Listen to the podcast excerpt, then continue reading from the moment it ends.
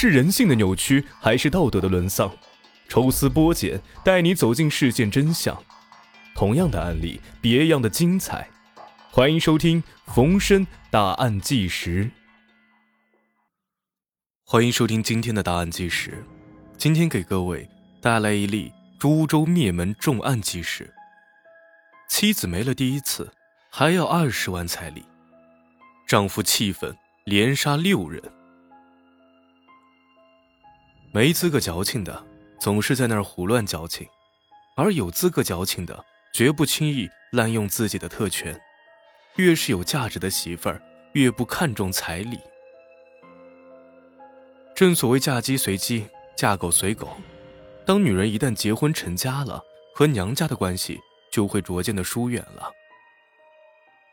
女方父母辛苦培育二十多年的女儿，结婚之后就这样成为他人妇。要一些彩礼也无可厚非，可是有的父母抱着卖女儿的心态，在索要彩礼时狮子大开口，一旦男方难以接受这样的条件，小情侣可能因此劳燕分飞。如果遇到比较极端的男人，还有可能招致杀身之祸。湖南株洲曾发生过一起彩礼灭门案，就是血淋淋的教训。男方因为拆迁在即，多一个人就多分一些补偿款，所以仓促之间和女方领了证。两个人住在一起之后啊，丈夫才发现妻子已经没了第一次，为此郁郁不可终日。在长辈看来，领证不算结婚，举办婚礼之后才算是正式结婚。然而在补办婚礼之前，女方父母索要二十万彩礼，这让丈夫难以接受。他认为妻子都不是第一次了，还要二十万的彩礼，这不明摆着欺负人吗？最终，丈夫气不过，杀了岳父一家六口人，包括已有身孕的妻子。这一切到底是如何发生的？凶手又会有着怎样的结局呢？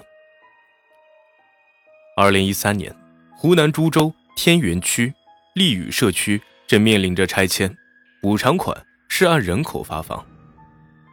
家住在丽宇社区的罗老汉开始紧锣密鼓地张罗儿子的结婚事宜。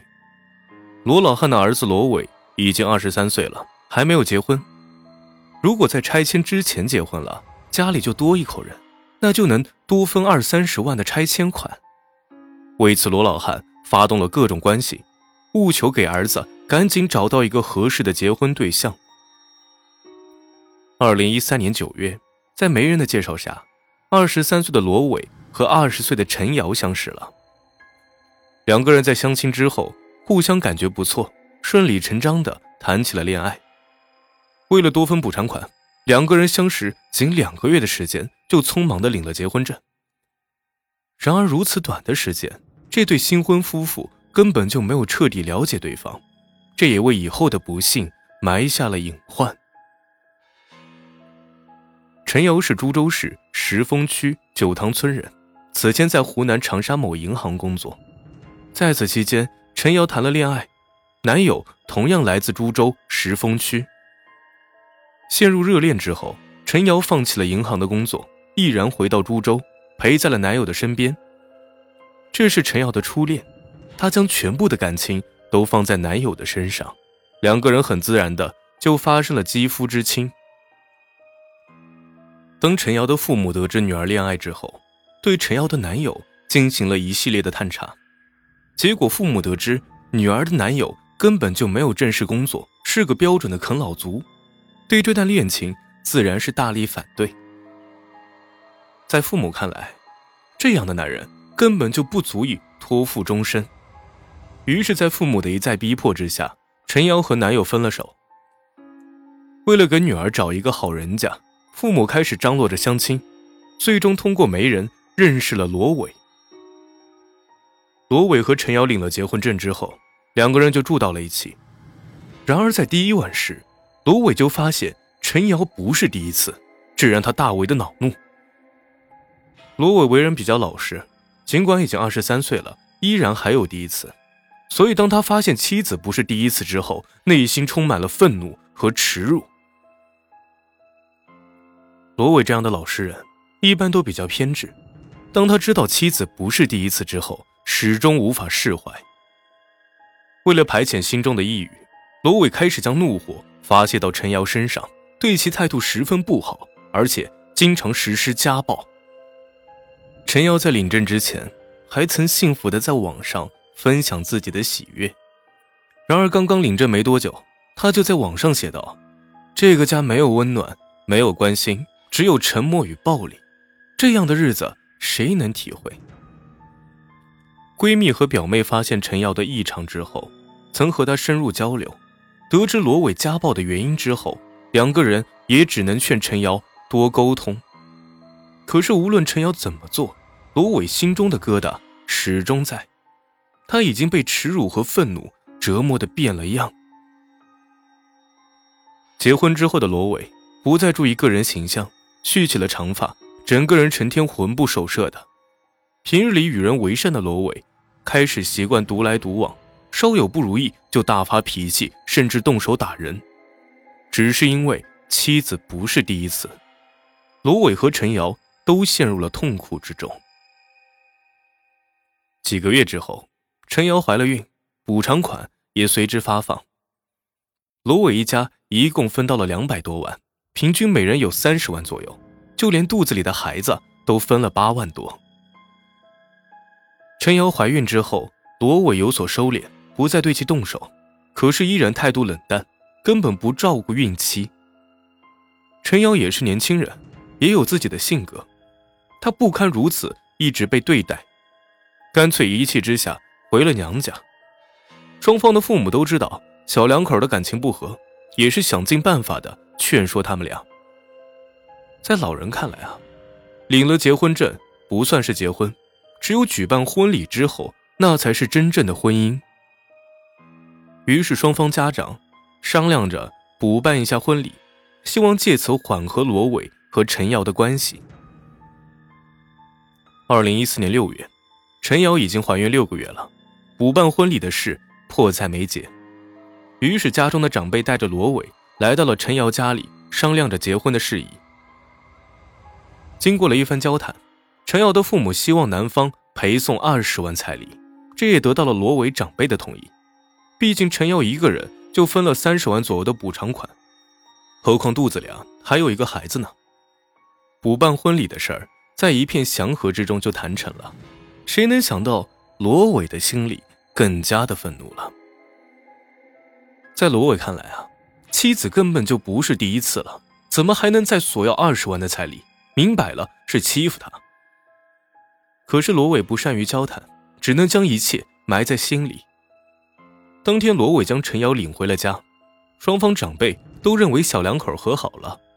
可是接下来的日子，罗伟依然对陈瑶不冷不淡，而且根本就没有准备婚礼的事儿。陈瑶的父亲还专门上门询问，结果罗伟只是冷冷的回道：“你还想让我怎么样？”罗伟的痛苦没法和家人说，他和陈瑶的关系之所以如此恶劣，除了陈瑶的闺蜜和表妹之外，根本没人知道真正的原因。陈瑶见罗伟丝毫不改变，也是彻底寒了心，最终他决定离婚，不再过这样的日子。陈瑶向法院提出离婚之后。要求罗伟赔偿孩子的产检费、抚养费以及拆迁补偿款等等，共二十万。二零一四年七月三十一号，法院的传票送到了罗伟的手中。当看到又是二十万时，罗伟就彻底的失去了理智。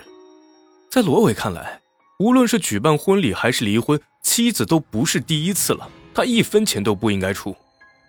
陈瑶家这样的要求。简直是欺人太甚。罗伟在结婚之后，因为妻子的事儿，早已是性情大变。也许在别人看来，妻子不是第一次，并没有多大的问题。但是罗伟时刻被此事折磨着，甚至试图自杀来解脱。当被索要二十万彩礼的时候，罗伟已经成了一个火药桶，只需要一个引子就能引爆。而法院的传票恰恰成了那个导火索。在收到传票的第二天，罗伟就走上了不归路。二零一四年八月一号凌晨两点左右，罗伟持刀潜入陈瑶家，将其一家六口全部杀害，陈瑶本人以及陈瑶的爷爷、父母、弟弟、妹妹无一幸免。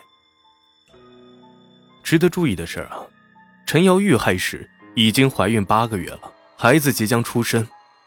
尽管是亲骨肉，罗伟也没有丝毫手软，可见他已经完全陷入疯狂。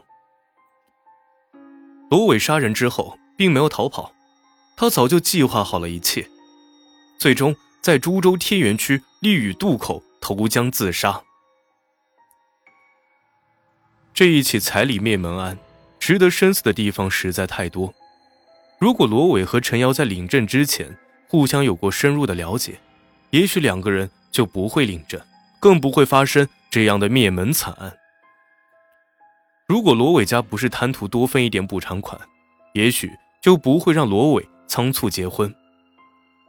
因为拆迁引起的悲剧实在是太多，只因为一些钱财，结果失去了生命，这样的代价实在太大。